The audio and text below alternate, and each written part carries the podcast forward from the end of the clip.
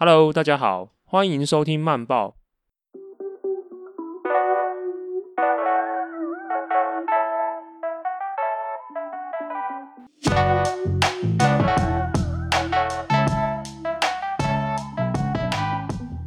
Hello，大家好，欢迎来到慢报第三集。今天是七月十三号。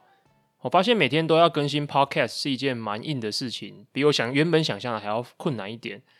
尤其是今天，今天早上我就出差，然后一直到刚刚才到台北。那希望现在录完，然后处理一下声音档上去之后，晚上九点十点节目可以顺利播出来。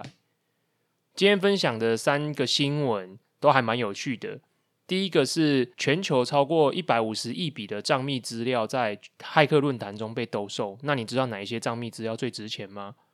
第二件事情是新冠疫情让 Zoom 这个软体成为视讯会议的代名词。但热潮过后，它该何去何从？第三件事情是，Sony 宣布将投资 Epic Games 二点五亿美元，取得它一点四 percent 股权。那 Epic Games 是一间游戏公司，也是一个游戏引擎的技术商。那旗下目前来讲最有名的游戏就是 Fortnite。第一则新闻或是第一则报道是来自一个媒体叫做 Bleeping Computer。那这一篇报道其实不是新鲜事，就是大家都知道。每一天都有很多的账密在各处流窜，但是这篇文章提供很多的数据，可以让我们对治安问题有一个更为清晰的轮廓。那也是我今天会想要分享这一则新闻的重点。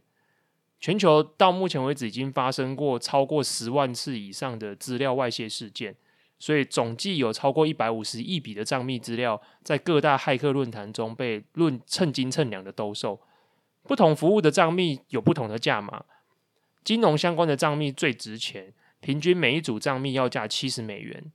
如果这一组账密够新，里面有非常多的个人资讯，甚至还可以确认说账户里面还有钱的话，每一组还能卖超过五百美元。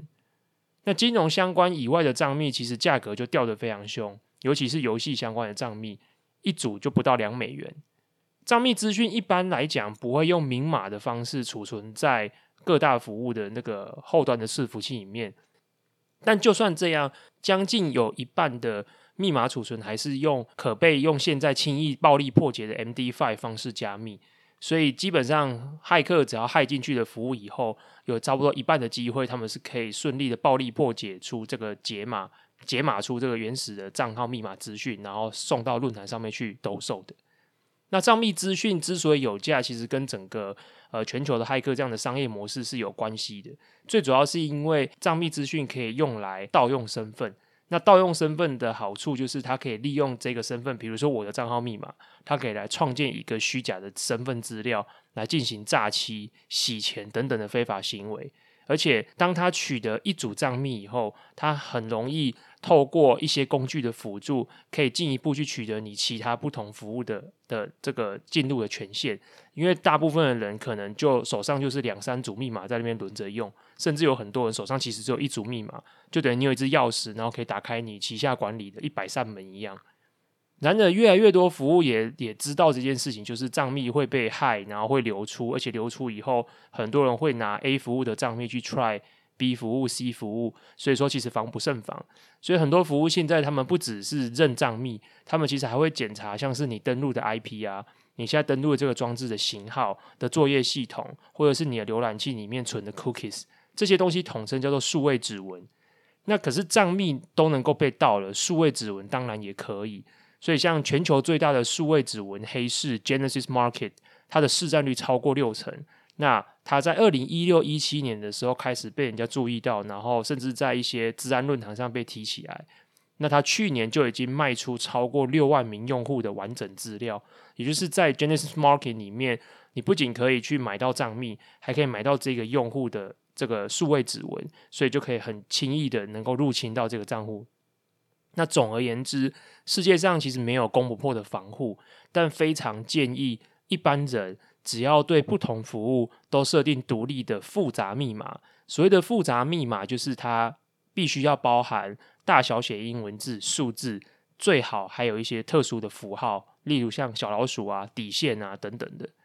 而且而且一定要开启两阶段验证，包含像 Google 等等各大服务，Facebook 也有。那两阶段服务、两阶段验证服务，有些是你在登录的时候，或是你在这个副这个系统它不认得电脑上面登录的时候，你必须你的手机简讯，然后要输入简讯认证码，或者是下载一个认证的 App。那你在登录服务的时候，就要打开那个 App，那个 App 也会出现一个三十秒或者是一分钟的数字，然后你要去输入做双重验证。只要做这些事情，基本上都有很好的防护效果。这个防护效果指的不是说骇客没办法去破解这些事情，而是要破解这些防护，它所耗费的时间、精力跟一些技术上的成本。会让这个账户对大部分的骇客来说就是一个赔钱货，除非他在一开始就已经锁定你，比如说你是一个达官显要，或者是像刚才讲的，你的账户里面已经被认证里面有机密资讯，甚至是有现金，那他们就愿意付出这个努力来去破解你的账号。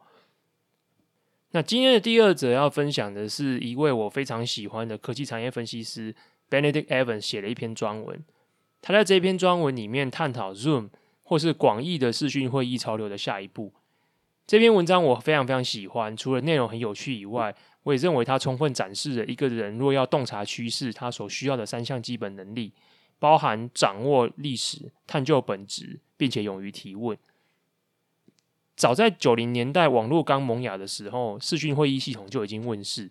但是直到最近新冠疫情的原因，才迫使所有人采行远端工作，而这个情境下，视讯会议才变成一个主流，人人都在用。那视讯会议软体这么多，Zoom 还是能够杀出重围，成为最具代表性的案例。非常非常多人在讨论 Zoom 为何成功，但我认为 Evans 在这篇文章里面，他点出了一个很重要的两点。第一点，Zoom 解决了非常多一般人在使用视讯会议软体上面使用上的一些摩擦。所谓的摩擦，意思就是可能有一些东西不至于说你今天没办法用，但用起来就是不顺。这个是所有产品要在竞争者环视的市场中脱颖而出的关键，也就是所谓的把细节做好。但是把细节做好这件事情，其实说起来容易，做起来难。甚至我以前因为工作的关系，所以常常会接触新创，也会接触投资人。那我大部分看见的情形，其实是投资人，不论是在一些 pitch 的场合，或甚至今天已经是跟一个新创做 one on one 的会议了。那大部分投资人还是只想听全新的 idea。呃，没办法，或者是甚至是没有能力，因为他不具备那样子的 domain knowledge，可以去欣赏一间新创在细节上的打磨，以及这个打磨它在未来所呈现出来的市场的价值。第二，也是我认为 Evans 讲到一个非常非常关键的点，就是仔细看 Zoom 的产品的发展策略，其实会发现它放弃建筑自己的竞争壁垒，以达到高速成长。这一点最实在表现在使用 Zoom 不需要注册账号。为什么会说这件事情是放弃建筑你的竞争壁垒？原因是当要求一个用户创立一个账户来代表他在这个服务里面的身份的时候，当人数一多，可以从这样子这个设计当中去创造出所谓的网络效应。但当所有人进来都只是利用这个服务，比如说一场会议，我透过一个新势力，然后点，然后就跳了 Zoom 这个地方，然后继续开会。开完会之后，大家鸟兽散。那大家只会把 Zoom 这个东西当成就是一个非常像基础建设一样很自然存在的东西。你的活动，你未来的包含，你不会在上面进行社交行为，你也不会粘着到这个服务上面。这个东西就像刚才举的例子一样，就像自来水一样，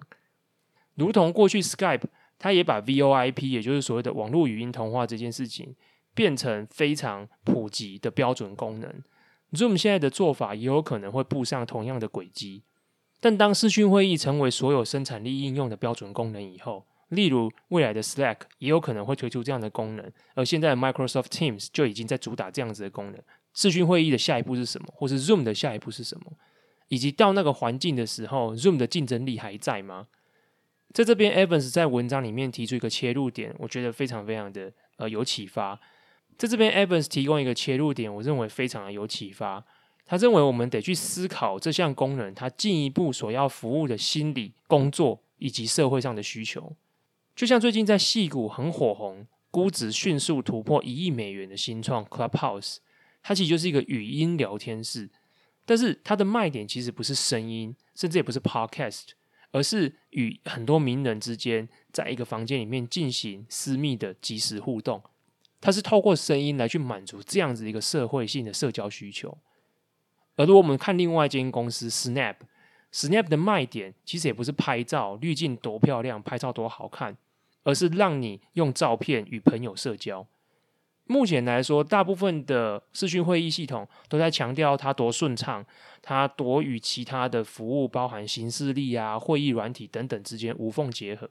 但当这些东西都变成标准配备后，我们也许可以看到视讯会议界的下一个 Clubhouse，或者是下一个 Snap。今天第三则新闻要讲的是一个我从投资角度会非常想要投资的一间公司，叫 Epic Games。那这则新闻我是从 VentureBeat 这个媒体看到的。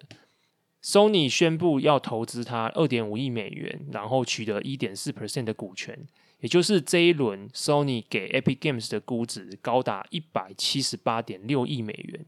这应该是目前全球未上市的泛游戏公司当中估值最高的一间。那 Sony 这一次的投资，我认为也非常的有远见，因为这笔投资将为它带来非常多的重效。例如，今年年底，Sony 就要推出最新一代的游戏主机 PlayStation Five。那 PlayStation Five 也将与 Epic Games 底下的游戏引擎 Unreal Engine 5独家深度合作。这件事情将会让 PlayStation Five 在软体功能上面可以领先竞争对手 Microsoft 底下的新主机。另外一个我看到两间公司非常有重效的点，不是在游戏这个领域，而是在影视行业。而影视行业也是 Sony 底下一个非常重要的事业单位。Unreal Engine 5将会比以往更积极的跨入游戏以外的影像制作环节，例如即时渲染等等。而且这件事情在新冠疫情冲击整个影视业界的当下显得特别有意义，因为整个影视行业因为疫情的关系，其实大量的流失人力，很多拍摄行为没办法继续执行，很多片也 cancel。纵观过去的历史发展，当一个产业历经大量流失人力，并且生产效能重挫以后，之后如果整个产业其实没有整个挂掉，而是有机会重启炉灶，通常会更积极拥抱新科技、新的解决方案。因此，我认为当挺过这一波疫情以后，复苏的影像制作产业将比过去更加依赖软体工具，甚至包含上一集介绍过的声位技术 Deepfakes。而影视行业对 Sony。这个已经重新定调自己是一间娱乐企业，而不是消费性电子企业的公司来说，非常非常重要。因此，在这个过程当中，Epic Games 也会是他一个非常重要的伙伴。最后，Sony 的投资当然很有远见，但不得不提 Epic Games 的大股东中国的游戏公司腾讯，他在投资上真的更有远见。他早在二零一二年的时候，就用仅仅三点三亿美元取得当时 Epic Games 的四成股权。以上就是今天分享的三则内容，希望你还喜欢，也推荐透过节目叙述栏里面的超连结订阅明天早上出刊的电子报。我们明天再见。